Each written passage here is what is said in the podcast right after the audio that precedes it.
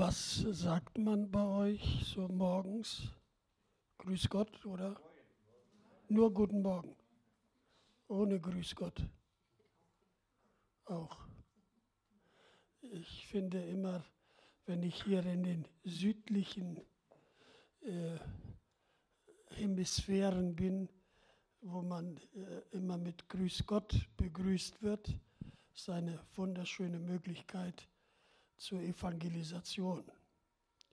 Die Leute sagen Grüß Gott, dann sage ich, und was soll ich ihm ausrichten? Sagen sie, wie, was? Ja, ich sage, Sie haben mir doch einen Auftrag gegeben. Ich soll Gott grüßen. Und dann kommen doch Leute zum Nachdenken und sagen, ach so, ja, okay. Ich sage, am besten sprechen Sie mit ihm selber, nicht? Anstatt nur Grüße zu übermitteln. Also, preis dem Herrn. Ja, was soll ich dazu sagen nach diesem Film? Ich kann nur eins sagen. Leider ist der Wunsch des Bürgermeisters, dass wir dort eine Kirche und eine Schule bauen sollen, noch nicht erfüllt. Und jetzt bin ich froh, dass ich bei euch wohlhabenden, reichen Österreichern bin. Edwin, wie wäre das, wenn wir jetzt hier das Fundament zusammenlegen für die christliche Schule oder Kirche in Kobane? Wo sind die ersten 10.000? Nicht Schillinge, sondern jetzt gilt, dürft euch melden, oder? Amen. Du sagst, mit 10.000 fange ich erst gar nicht an. Ja, aber das ist wirklich, das ist mein Ernst. Wir leben in so einem Wohlstand. Wir haben wunderbare Gemeindezentren, die wir gar nicht wissen, mit Menschen zu füllen, richtig zu nutzen. Und ihr habt gesehen, wie die Leute dort wohnen müssen. Und welche Verschwendung und welche, ja, bei uns ist für, ja, aber okay, schön, dass ihr da seid. Ich habe euch gestern vermisst. Wo wart ihr? Okay, ich, will's euch, ich will mich nicht gleich am Anfang mit euch anlegen, aber der Edwin hat mir Vorgabe gegeben. Er hat nämlich gesagt, predige das Wort zur Zeit oder Unzeit. Und wenn es dann länger geht, dafür freuen wir uns. Liebe Grüße von Deutschland, liebe Grüße aus den Missionsfeldern. Ich durfte dieses Jahr schon ein bisschen unterwegs sein. Gute Freunde spotten über mich und sagen, der Saratschuk ist mit sieben Pässen unterwegs. Zwei Reisepässe und fünf Beipässe. Und äh, inzwischen habe ich noch so und so viel Stents dazu bekommen und einen Personalausweis habe ich auch noch. Und ich war dieses Jahr schon äh, bis nach Sibirien, ich war in Kuba, ich war in den USA und äh, in der Schweiz und jetzt freue ich mich, bei euch zu sein. Nach langer Zeit und gratuliere euch für dieses schöne Zentrum, denn als ich das letzte Mal hier bei euch war, habt ihr irgendwo in so einem kleinen Häusle gesessen, hier nebenbei. Ach, da hin, ach, da. Da, okay, gut, ich dachte da, okay, aber da. Gut, sehr schön, ich freue mich mit euch, dass Gott euch gesegnet hat. Und nun will ich heute Morgen einfach das tun, wozu mich hier euer Pastor aufgerufen hat, und zwar äh, mit der Schrift und anhand der Schrift predige das Wort zur Zeit oder Unzeit. Und zwar ein Text, den ihr, ich weiß nicht, wie viele Predigten darüber schon gehört habt, ich möchte niemand langweilen und sagen, ach, das kenne ich schon, der Zachäus auf dem Baum oder, oder was weiß ich. Nein, aus Jesaja, dem fünften Kapitel. Sechste Kapitel ist besser bekannt, äh, aber das fünfte Kapitel ist auch bekannt, aber das vierte Kapitel. Als dann, als dann. Ich komme nicht ich komme oder ich nehme mich zusammen, um äh, dieses Alsdann äh, hat ja, ist ja so ein Wendepunkt, Alsdann. Also wenn das ist, dann kommt was.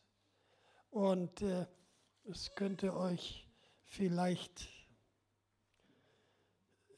aber doch an jenem Tag im, im dritten Kapitel schon, ja. Äh, am dritten Kapitel schon fängt es an.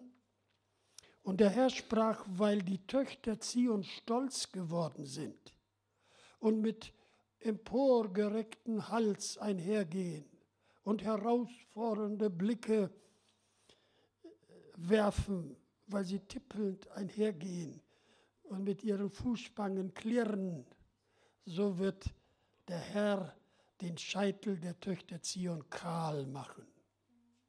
Und der Herr wird ihre Scham entblößen. Peinlich. An jenem Tag wird der Herr die Zierde der Fußspangen, der Stirnbänder und Möhnchen, was sind Möhnchen, wegnehmen.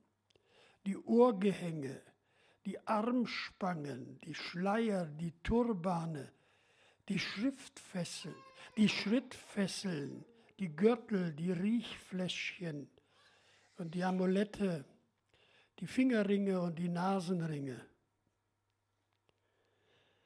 die Feierkleider und die Mäntel, die Überwürfe und die Täschlein, die Spiegel und die Hemden, die Hütten, die Hüte und die Schleier, und statt des Wohlgeruchs gibt es Moder, statt des Gürtels einen Strick, statt der gekräuselten Haare eine Glatze, statt des Prunkgewandes einen engen Sack und ein Brandmal statt der Schönheit.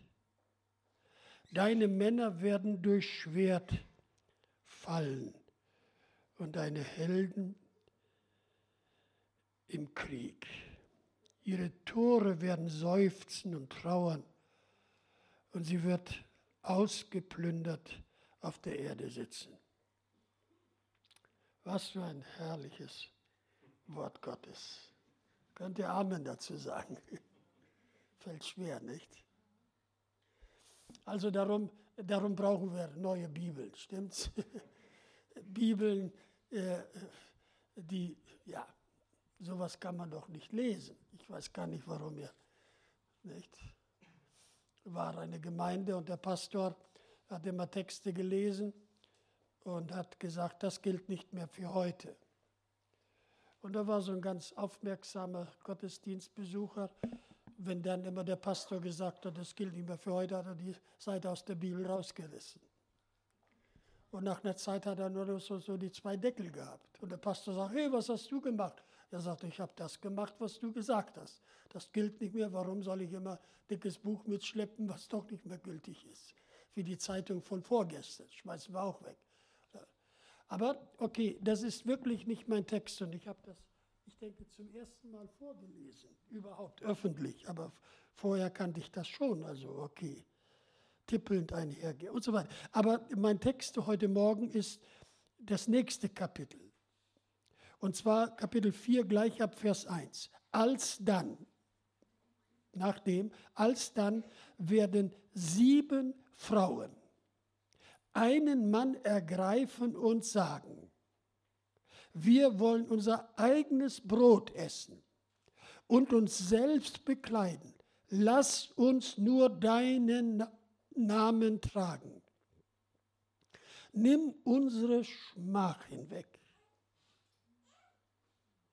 An jenem Tage wird der Spross des Herrn zur Zierde und zur Ehre dienen und die Frucht des Landes zum Ruhm und Preis der Geretteten Israels.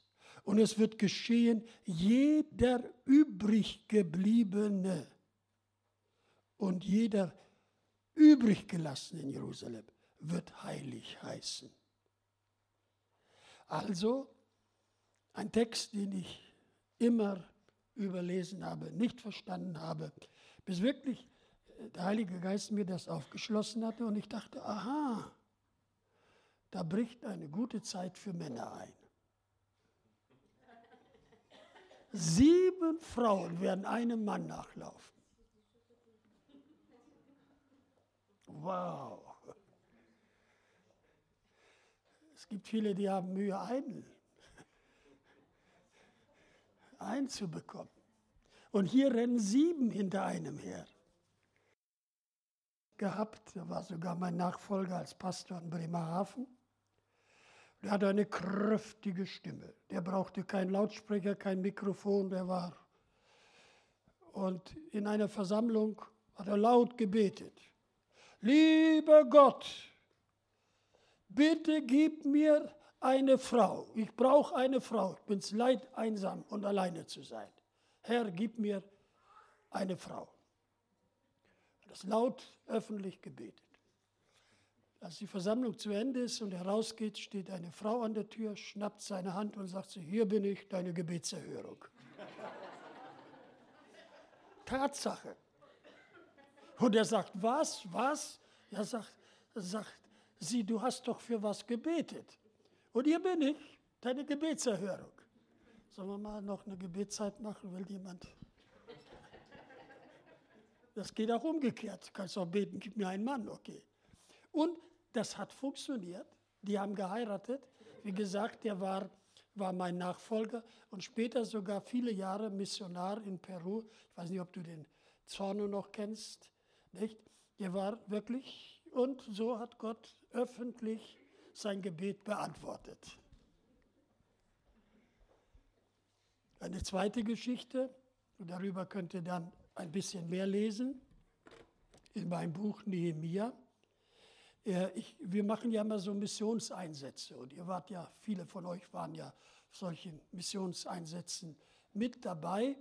Und mit mir war vor vielen Jahren zum ersten Mal, wir haben als AVC auch in Nicaragua gearbeitet, und haben den Christen damals geholfen in der Zeit der Sandinisten. Und mit mir war ein feiner junger Mann aus Deutschland, der war mit. Und am Ende dieser Missionsreise hat er gesagt, Waldemar, hier komme ich wieder her. Mein Beruf ist Bäcker, ich werde hier Brot backen für die Kinder.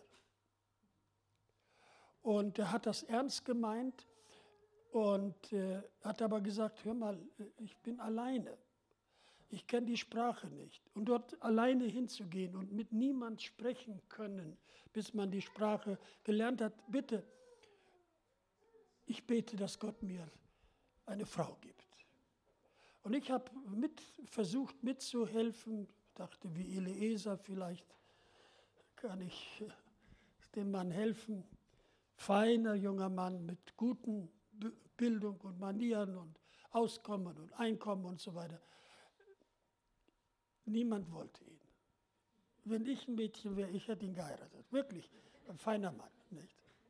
Und ich sage, hör mal, Gerhard, was ist mit deiner Berufung und was ist mit deiner Zusage, dass du nach Nicaragua gehst? Ja, sagt er, ich habe keine Frau und alleine da gehen. Na okay. Aber wenn Gott ruft, Manchmal muss man auch warten, weil Gott, warum? Lang, wir haben gestern darüber gesprochen, langmütig ist. Und so hat er sich aufgemacht und ist ohne Frau gegangen. Das ist konsequent. Und nun kam er nach Guatemala, um die Sprache zu lernen. Und kaum war er da, da sagt seine Lehrerin zu ihm, die Sprachlehrerin, sagt sie, du wirst mein Mann. Er sagt, nein, nein, nein. Ich bin hierher gekommen, um Missionar in Nicaragua zu sein und nicht eine Frau in Guatemala zu nehmen. Er sagt, ich gehe mit dir. Gerhard hat gesagt, ich werde fasten und beten, was Gott mir sagt. Nicht, dass du mich heiraten willst, sondern was sagt Gott. Ich sage, Gerhard, mal ganz ehrlich, wie lange hast du denn gefastet? Beten kann man ja lange, nicht? Aber Fasten für eine Frau, da wirst du zwar schlank, aber dann bleibt ja nichts mehr übrig, nicht? Ja, sagt er, du, ich habe schon am nächsten Tag Ja gesagt. Und die haben geheiratet. Und warum hat die Ruth ihn geheiratet? Ich weiß nicht, ob ihr die schon beide hier waren, Ruth und, Ruth und Gerhard, Gertrud, ja. Ja, ja. Und auf jeden Fall haben die geheiratet, denn sie war nur 24 und schon Witwe und hatte drei Kinder. Ihr Mann hat sich totgesoffen und schreckliche Zeiten und dadurch hat sie sich bekehrt. Und Gott hat ihr versprochen und sie wusste das, Gott wird ihr von ferne, aus einem fernen Land, einen Mann geben. Und sie haben mir nachher erzählt, da waren noch ein paar äh, ledige Lehrerinnen. Und so, immer wenn neue Studenten kamen, haben wir geguckt, ist er dabei? Und als der Gerhard kam, wusste sie, das ist er. Und stellt euch vor, er war ja nicht nur hingegangen, um dort Brötchen zu backen, sondern Gott hat einen Plan gehabt, dass Kinder in eine Schule bekommen. Und wir haben inzwischen zwei Schulen dort mit 1000 und über 1000 Kindern. Inzwischen sind Kinder, die bei uns gelernt haben, schon Lehrer geworden, haben schon studiert und so weiter. Und die Frau von Gerhard Ehrbecker und sie Lehrerin. Und da gab es keinen in Deutschland oder Österreich, der auf Spanisch Direktor sein konnte. Schaut, wie Gott das zusammengebracht hat. So, hört zu, ihr jungen Leute, wer sucht noch nach jemand? Pass auf, wer hinter dir herläuft. Ihr habt gehört von dem einen, der hat die Bibel gelesen, Finger so in die Bibel gesteckt. Es wird eine lange Dürre kommen. Und er ging raus auf die Straße und da war sie.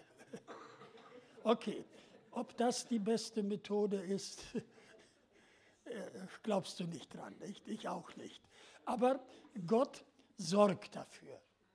Und nun komme ich zu diesem Text, der dann immer doch noch hier heilig ist und ernst ist und der Prophet Jesaja ist. Und dann werden sieben Frauen einen Mann nachlaufen. Und ich fing an, mir diese Frauen anzuschauen. Ich weiß nicht, ob ich den Damen hier Unrecht tue oder ich möchte niemand kränken, aber das gilt ja auch für uns, in einer Weise auch für uns Männern. Auf jeden Fall, warum will eine Frau heiraten oder will vielleicht nicht? Man möchte versorgt sein. Ist das unedel? Gut, wir leben in einer Zeit von, von Feminismus und, und weiter. Ich brauche keinen Kerl, weiß das selber, kann meine Kinder erziehen, kann sie ernähren, nicht? Aber ich glaube nicht, dass das unedel ist, wenn jemand sagt, ich möchte versorgt sein. Nicht? Ins Bett gehen und kalte Füße haben und niemand wärmt die, ist auch nicht gut. In der Bibel spricht es davon, von, von der Zweisamkeit. Gott hat die Ehe eingerichtet. Und Jesus greift zurück auf Mose. Ein Mann wird Vater und Mutter verlassen. Ein bisschen Eheberatung gleich dazu, gratis mit dazu. Heirate nicht, heirate nicht, du bist nicht reif zum Heiraten, wenn du nicht Vater und Mutter verlassen kannst. Ja, wir ziehen dann bei Papa ein, nicht? Und Mama wird schon mitkochen, nicht? Nein, sondern, nein, nein, nein, nein, nicht, oder, oder Sozialamt soll dann bezahlen oder was. Nein, ein Mann wird Vater und Mutter verlassen können. Kannst du Vater und Mutter verlassen, auf eigenen Füßen stehen und dem Weib anhangen. Nicht als Anhängsel die Frau sondern die zwei werden ein Fleisch sein. So, das ist nicht unedel. Ich sage das noch einmal ganz bewusst, weil hier dieser Text ist mir darüber aufgegangen. Nämlich, diese Frauen wollten nicht versorgt sein. Die haben nicht einen Versorger gesucht. Die haben nicht jemand äh, gedacht, no, wo finden wir einen, der für uns. Nein, diese Frauen sagen etwas Interessantes, Fremdes, wirklich Neues. Und zwar, wir wollen unser eigen Brot essen und uns selber bekleiden. Lass uns nur deinen Namen tragen.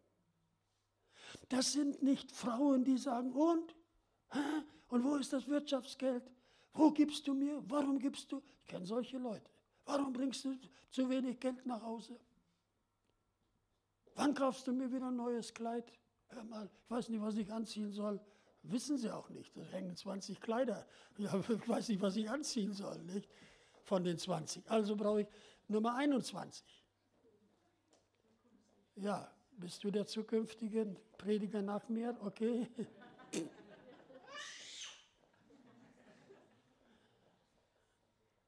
Nein. Und meine lieben Geschwister, hier hat sich mir eine tiefe Botschaft in mein Herz geprägt. Nämlich, warum, und das ist natürlich ein Bild, ein Bild von, von uns auf Jesus, auf dem einen Mann, den wir nachlaufen. Und ich werde euch noch gleich sagen, wer die sieben Frauen sind. Die, die finde ich im Neuen Testament wieder, die sieben Frauen. Aber hier ist Folgendes. Meine Frage, warum haben wir uns bekehrt? Warum haben wir uns mit Jesus verbunden? Und wenn wir Zeit hätten, oder gut, das ist vielleicht auch ungewöhnlich und sagst, hör mal, ich möchte mich nicht so bloßstellen lassen, Mikrofon durch die reingehen. Warum hast du dich bekehrt? Warum hast du dich bekehrt? Warum hast du dich bekehrt? Ja, der hat gepredigt, wenn du Jesus hast, dann bist du immer glücklich. Jeder Tag mit Jesus ist schöner als der Tag vorher. Und jeder Tag ohne Jesus ist traurig und müde. Und ah, bäh, bäh, bäh, also nehme ich Jesus. Ich habe gestern erzählt von unserem Ralf Oberg, Missionar in, in Thailand. Als ich ihn fragte, bekehren sich auch die Buddhisten? Ja, sagte viele. Wenn wir predigen, was Jesus alles kann und wie er die Kranken heilt und, und, und, und alle Falten sind weg und du siehst glatt und immer jünger und immer fröhlicher und immer reicher aus. Oh, sagen sie, den könnten wir auch noch brauchen. Wir haben schon 100 Götter, aber okay. Als ich in Indien evangelisiert habe, habe ich gesagt, Leute, eigentlich müsste es euch so gut gehen. Bei euch hat jeder eurer Götter nur drei Leute zu versorgen. Denn es gibt 300 Millionen Götzen in Indien. Auf eine Milliarde Inder bedeutet das ungefähr drei, vier Leute. Ich sage, wir Millionen und Milliarden haben nur einen Gott und uns geht es besser mit dem einen als euch mit den Hunderttausenden. Millionen. So, warum hast du dich bekehrt? Und vielleicht summa summarum Zumindest bei uns Älteren. Warum haben wir uns bekehrt? Ich will doch nicht in die Hölle gehen. Stimmt's? Dafür braucht man Jesus. Naja, das ist auch nicht ganz einfach mit diesem Jesus. Und da kriegt man allein Schwierigkeiten. Darüber haben wir gestern gesprochen. Und haben wir von Kobane gehört, was es heißt, Jesus nachzufolgen.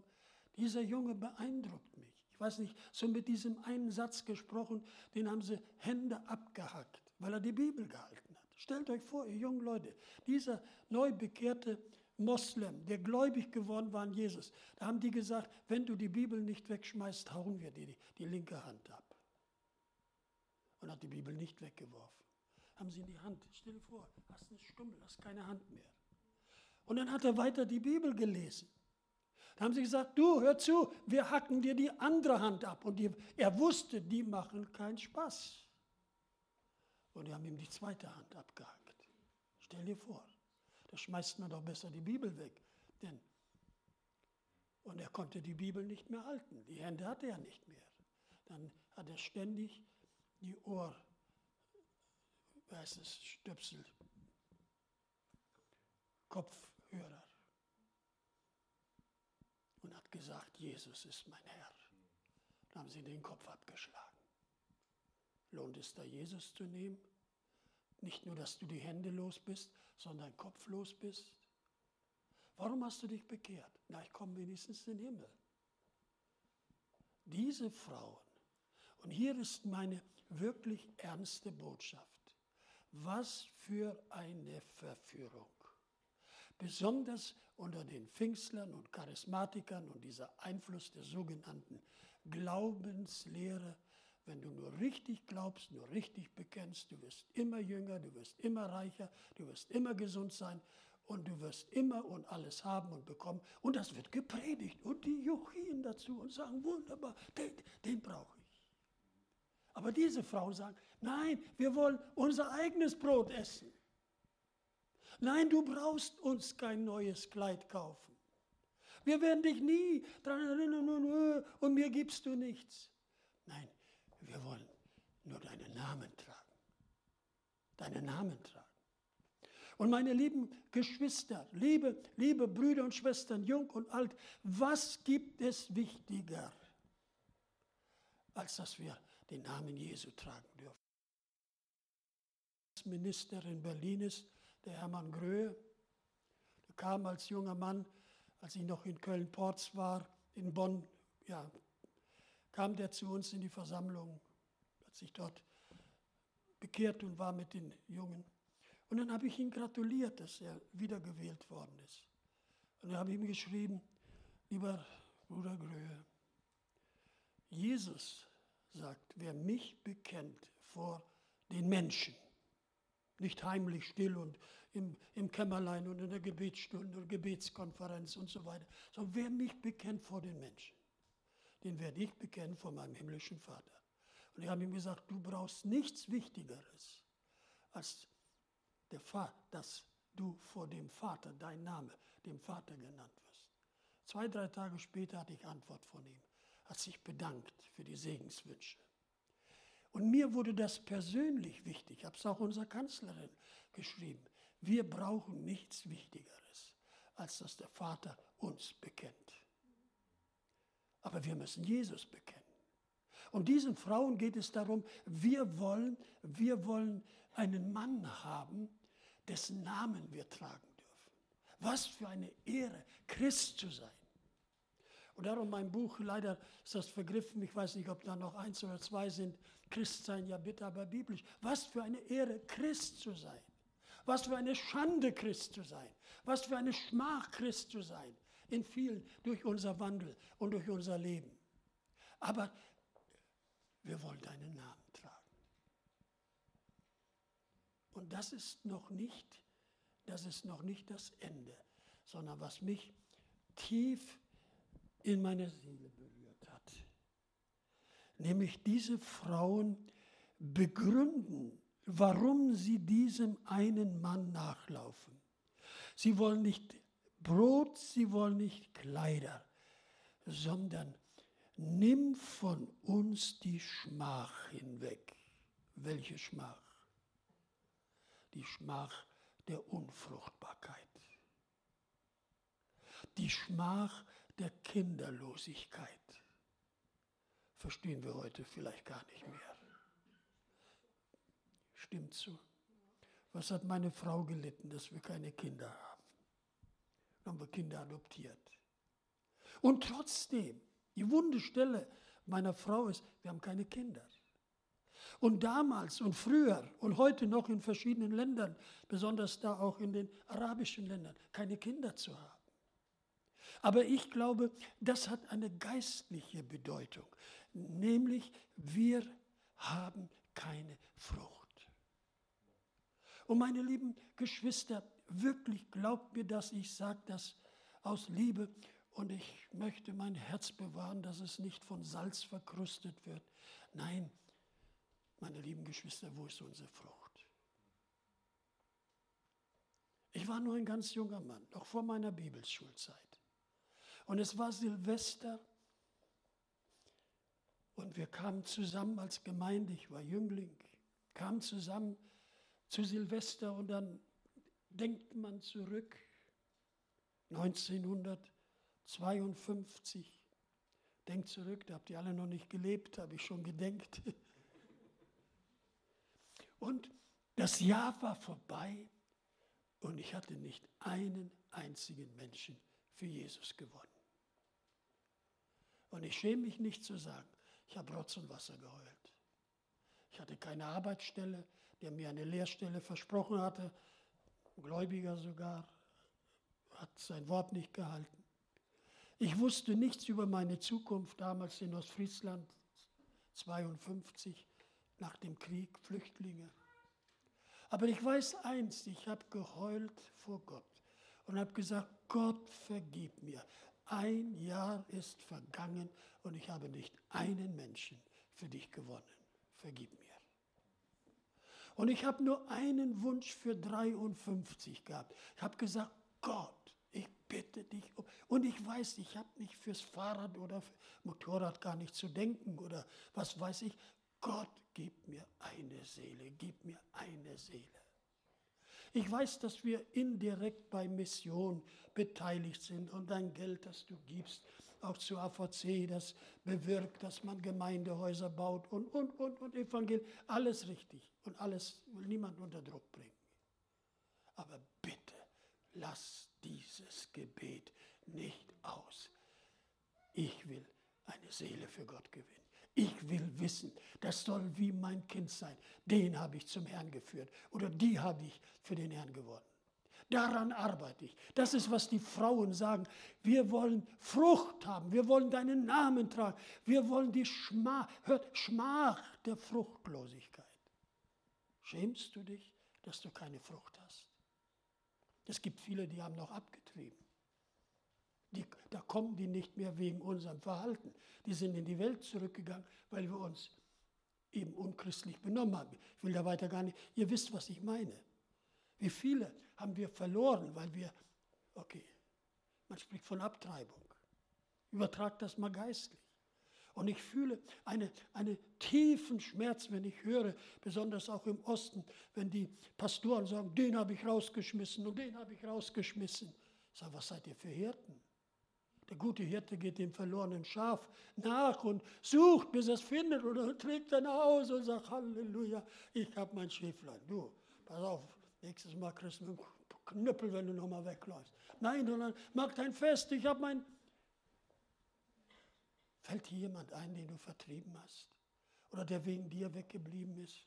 Du, ruf ihn an heute noch. Lad ihn zum Kaffee ein oder zum McDonald's oder was weiß ich hier zu einer Sause, machen ja die Österreicher nicht. Lad ihn ein, wieder zu gewinnen. Gott muss dieses mein Gebet in Silvester 52 auf 53 muss Gott gefallen sein.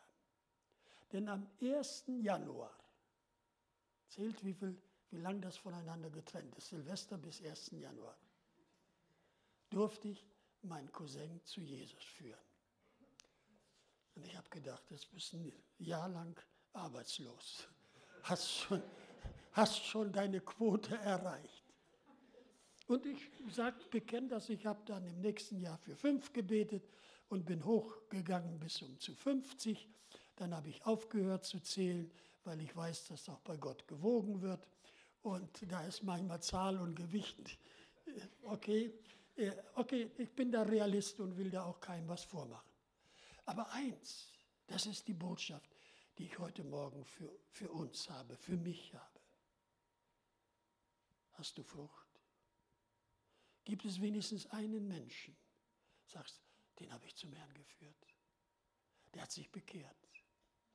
Und bitte versteht mich nicht falsch und ich bin nicht irgendwo ein Fantast und wenn ihr das denkt, dann denkt ihr vielleicht richtig oder falsch, aber das ist doch nicht meine Frucht wenn ich einen Aufruf mache, predige das Evangelium und da kommen je nachdem wo 300 Leute nach vorne oder drei, je nachdem wo, ist ja meine Frucht.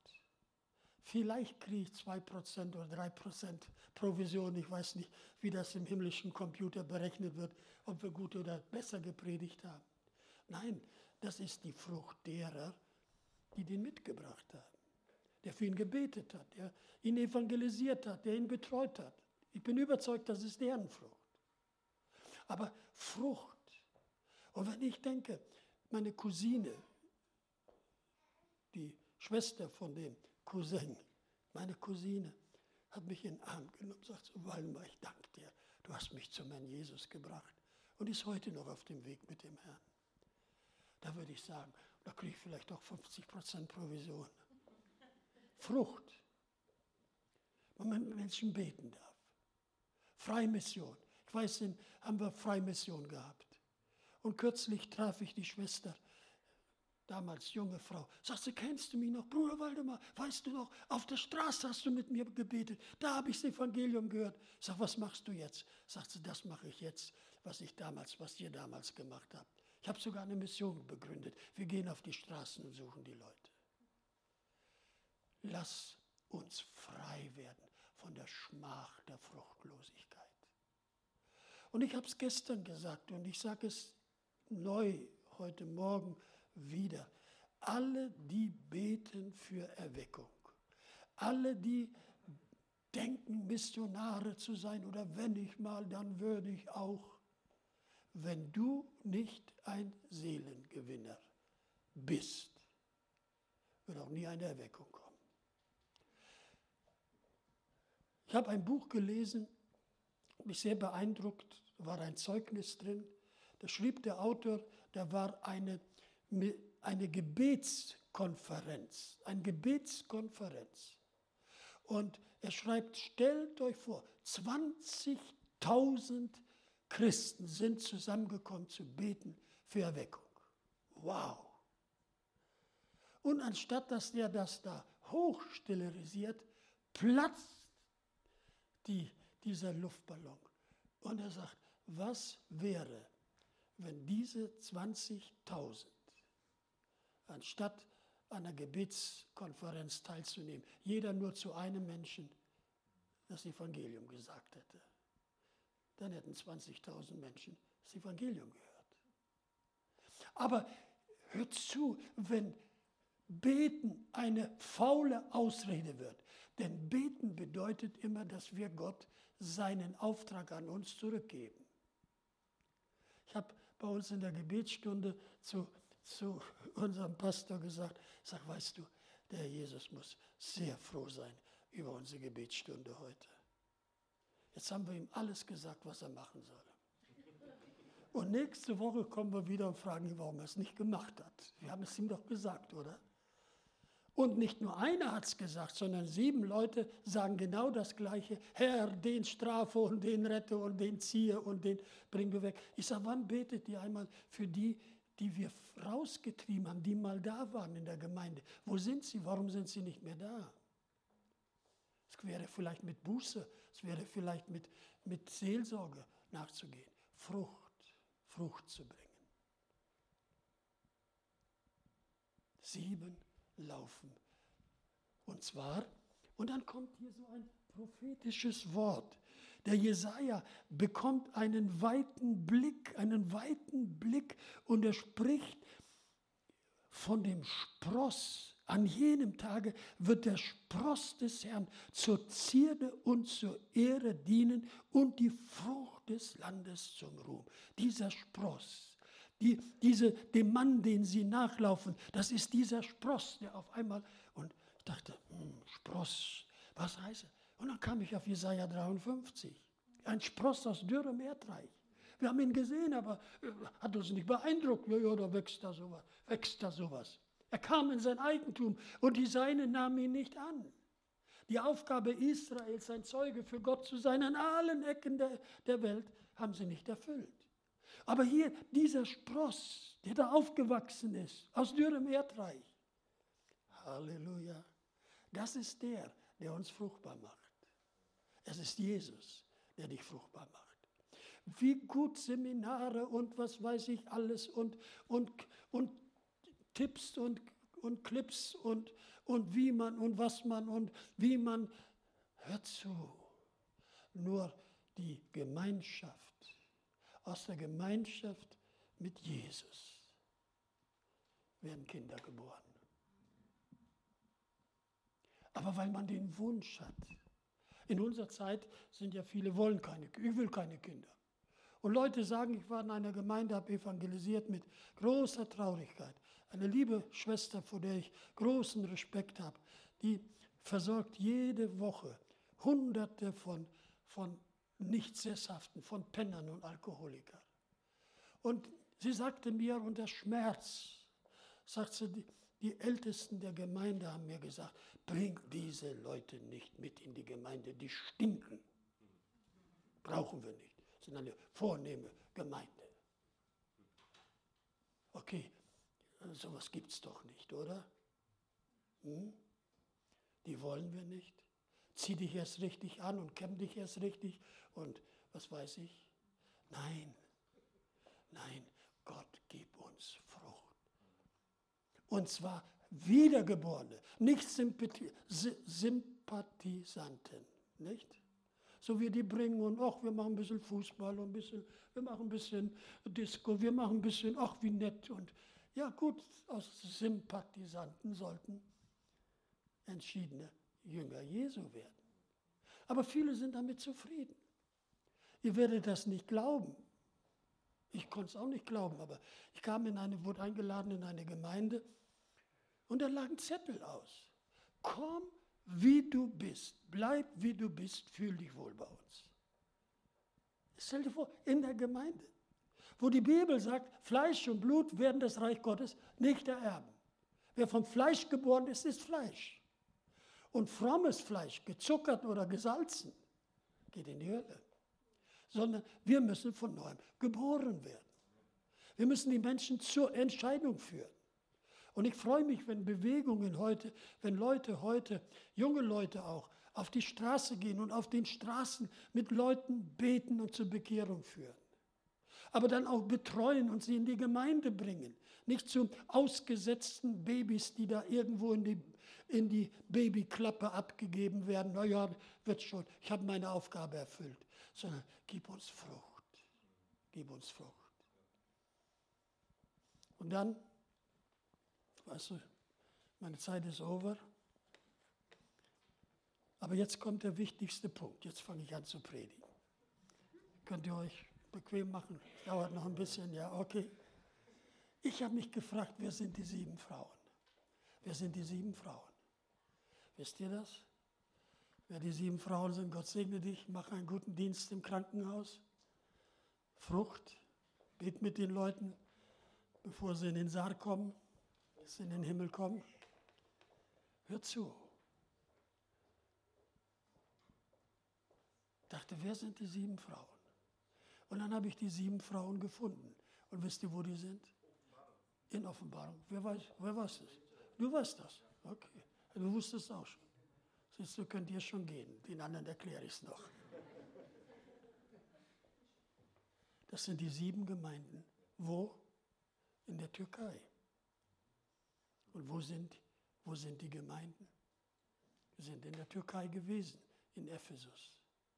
Und ich saß dort in Ephesus und saß dort an dem Tempel der Diana, wo die Epheser sich aufgeregt haben. Und so groß ist die Diana und dieser Riesentempel. Ich habe dort unter einem Baum gesessen und es wollte keine Freude in mir aufkommen, obwohl der Tempel der Diana heute nur noch Ruinen sind.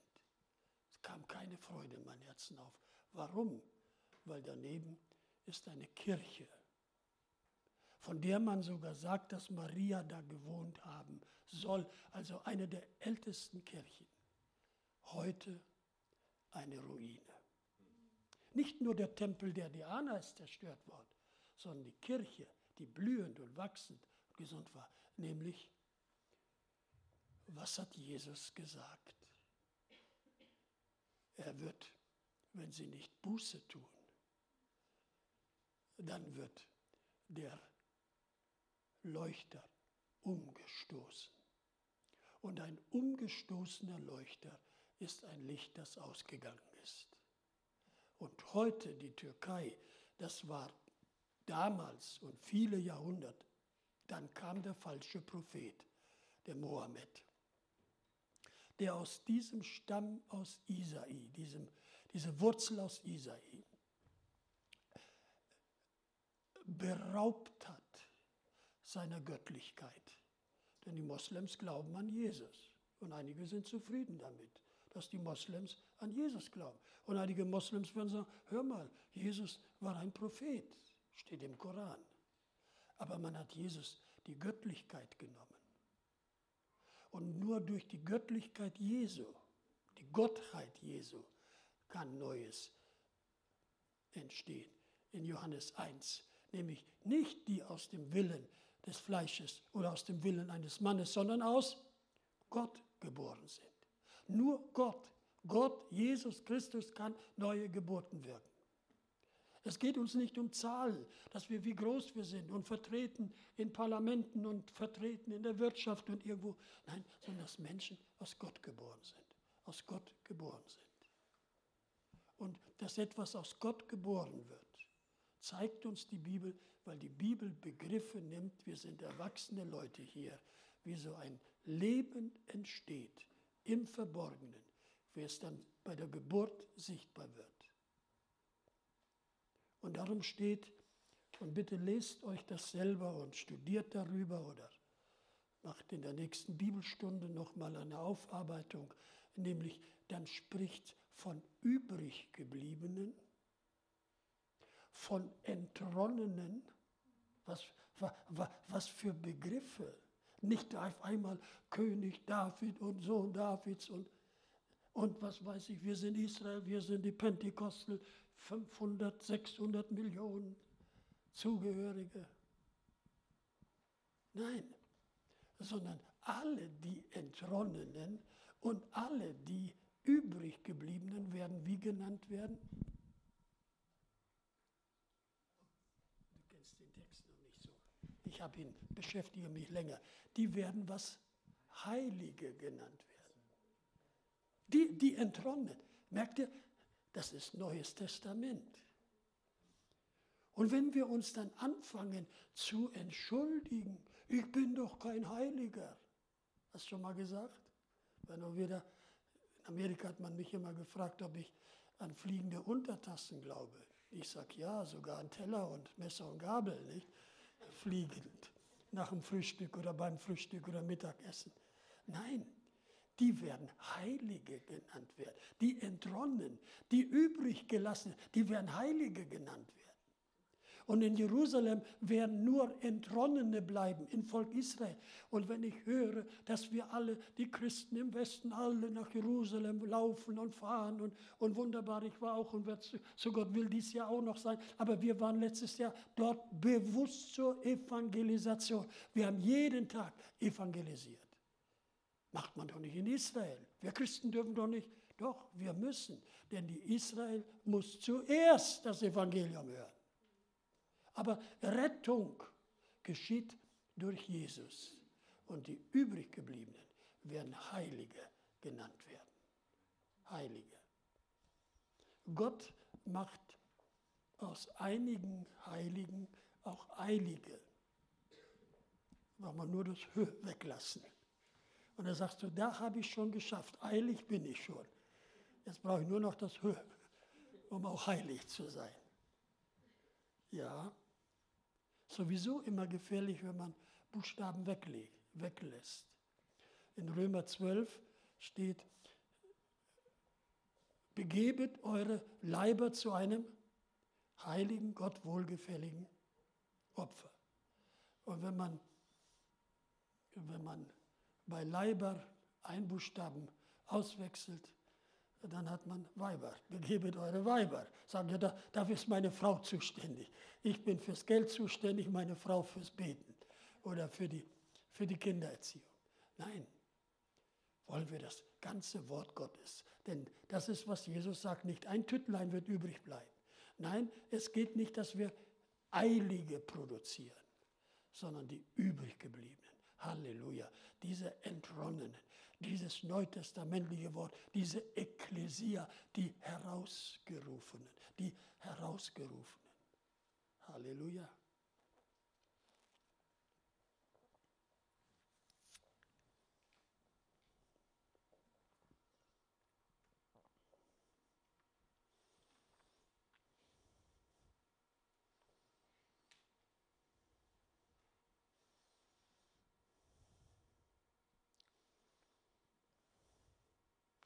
Denk doch mal, erinnere dich, wenn du kannst, an die Namen derer, die deine Frucht sind, die du zum Herrn geführt hast. Wunderbar, deine eigenen Kinder gerettet, vielleicht der Ehemann, Vielleicht sind es schon Enkelkinder, die du zum Herrn geführt hast. Dein Nachbar, dein Arbeitskollege. Denk doch gerade jetzt an ihn. Bete doch gerade ein Gebet für sie und sag danke, Herr, für den Karl und für die Beate und für die Tochter, für den Nachbar. Nenn deren Namen doch gerade. Vielleicht sagt der Heilige Geist, hast dich schon lange nicht um deine Kinder gekümmert.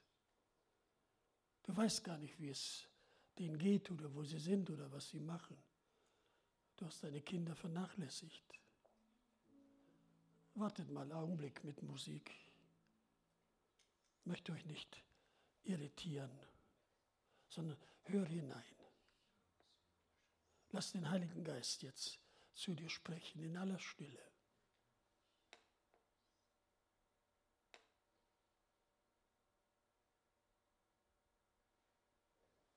Wie lange arbeitest du schon? Ich habe meine Nachbarn. Ja, preis dem Herrn, den wir gezeugt haben, wo das neue Leben noch nicht durchgekommen ist. Aber ich will mal heute ganz konzentriert bei dem Gedanken bleiben.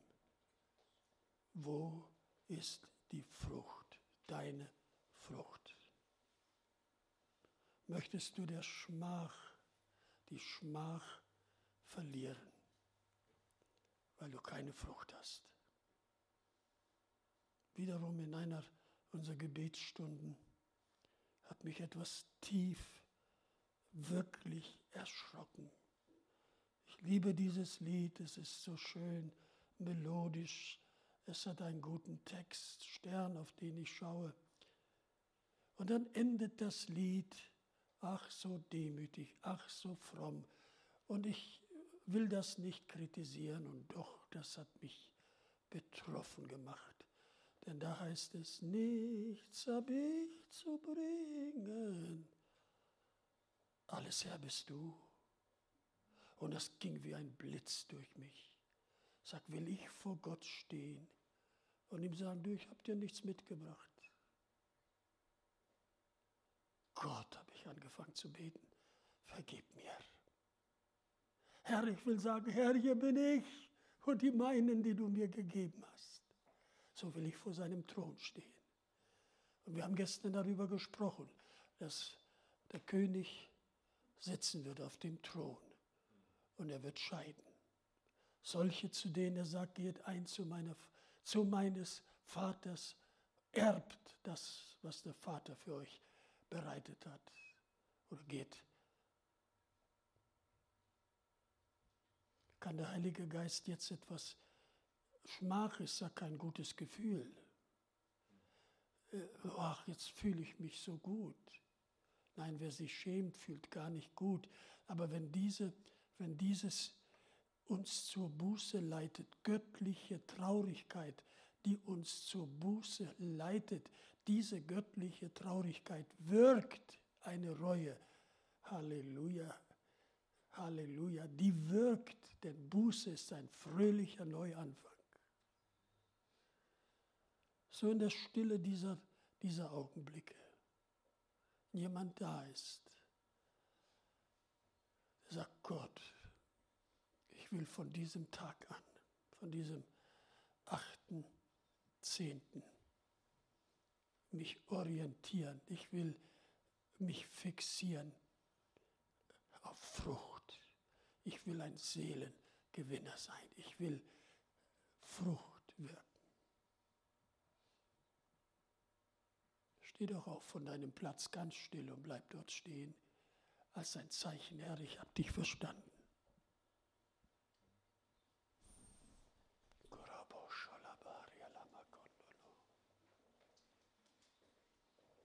Nein, ich frage nicht, wer braucht Heilung, wer braucht Geld, sondern wir fixieren uns. Herr, mach mein Leben fruchtbar. Ich habe nicht gesagt, steht alle auf, aber wunderbar, wenn es alle sind. Herr, ich bitte dich, die, die laufen ihm nach. Und Jesus musste sich von den sieben Gemeinden zuletzt stand, hat man Jesus vor die Tür gesetzt. Stell dir vor, Laodicea. Und Jesus sagt, ich stehe vor der Tür. Das war seine Gemeinde, die gegründet wurde von ihm. Und den haben sie vor die Tür gesetzt. Ist Jesus wirklich auf dem Thron unserer Herzen?